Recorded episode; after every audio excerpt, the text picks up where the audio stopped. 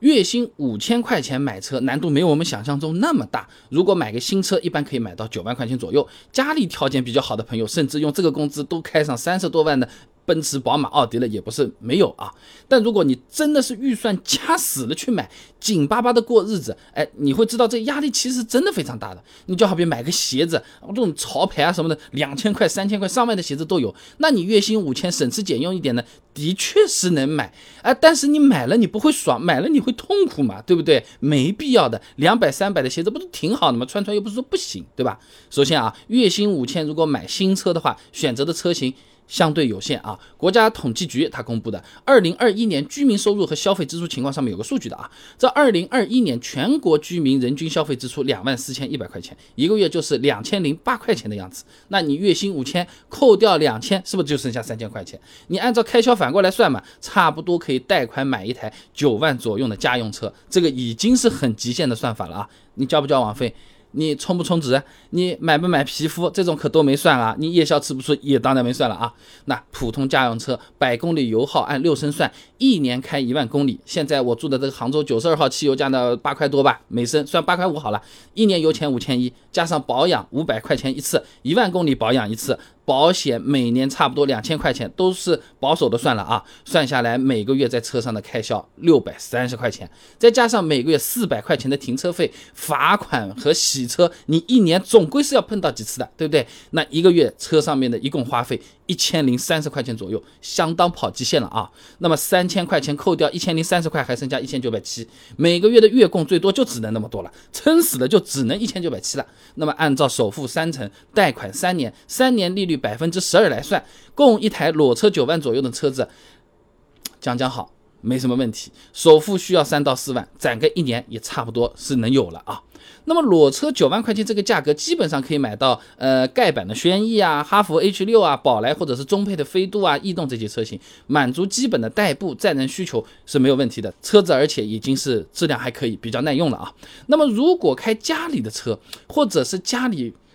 帮帮忙出了点力买车，那就可以把剩下的三千块钱你都花在养车上嘛，对不对？以前我们视频里面算过啊，养一台三十万左右的 BBA，一个月开销在两千三百块左右。那么现在油价贵了，算它两千五了啊，也就讲你月薪五千，开爸爸妈妈的奔驰 C、宝马三，呃，没有什么问题啊。就是每个月啊，基本上是没什么结余的。和朋友出去吃顿烧烤，或者是你游戏想要去，嗯。变变强，那基本上就没得剩了。你要是交个男朋友或者交个女朋友，买化妆品的钱或者看电影的钱都要省下来，坐在车子里天天兜风，哎，每次见面就是兜风，电影没得看的，钱不够啊。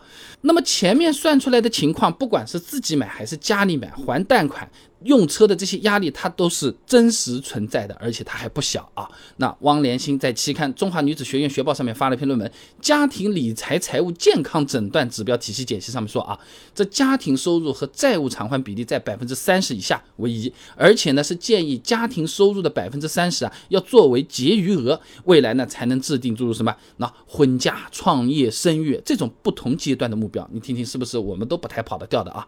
那么从这个角度来看，不管是贷款买一台九万的车，还是开家里给的三十万的车，都是一个不太健康的财务状况。而且由于每个月都月光了，哎，我们没有存款，抗风险能力也会比较差，是不是？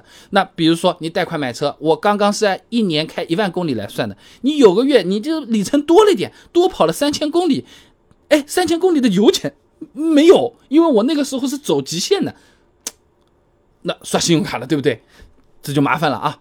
再比如说，有些朋友呢，是一两年前买的车，那个时候每个月跑了一千多公里，哎，算账平走，对不对？没问题，OK 的。今年油价涨了百分之二十，好了，收支平衡马上就打破了。我工资涨百分之二十没有那么容易吧，对吧？这就有点念书的时候，一个星期生活费两百块，要用到星期五，除了这个要留这个公交车的一块钱，呃，其他的都花完了。结果呢，那天跑过去发现这公交车是空调车，要两块钱，要走路回家了。那。而且这样一直过日子啊，它是会影响到我们的心情的啊。北京物资学院吴坤等人在北京工商大学学报上发了篇论文《居民家庭的过度负债度量与特征》，来自中国家庭微观调查数据的分析里面有讲啊，过度负债会导致家庭增加精神压力，哎，每天都是扳着手指头翻着这个裤兜子，哎，算着这个钱来过日子。这外面吃个虾线，我们今天到底加不加卤蛋啊？那那那买车干嘛呢？这降低生活质量了，这车不买也罢啊。我们有的是解决方法。那，我以前还做过视频呢，坐地铁便宜一倍嘞啊。所以说啊，这月薪五千想买车的话，其实比较推荐买一台靠谱的便宜的二手车。前面不是算了吗？攒一年左右买台九万块钱新车，首付是三到四万，我三四万我直接去买一个呃车龄相对高一点的，比如说五年六年的或者七年八年的，三万四万左右的二手家用车，那剩下的钱稍微准备一下，每个月开销一千左右，没有贷款压力啊，哎，除去开销和用车还能节约两千块钱左右，日子也不会过得太难受。本身我们也不是大富大贵，我们就一普通小老百姓，对不对？能动舒服，哎，方便。不就行了嘛？我觉得不用再纠结那么多。我九万买个新车，和人家五十万开了三年的豪华车比，有什么好比的嘛？没必要，会动实惠就行。也不要贪图面子去买品牌特别高、年份特别长的二手车。修车它可是按照新车配件修的，那这个我们也是吃不消的，对不对？所以总的来讲，月薪五千块钱还做个月光族的话，那呃跑极限确实是买得起九万块钱的左右的新车了啊。呃，或者说家里出笔钱的话，三十万的 BBA 也是 OK 呀。但这样的日子压力真的大，你其实还不如来个三四万的先动起来再说啊！这个我是更加推荐啊。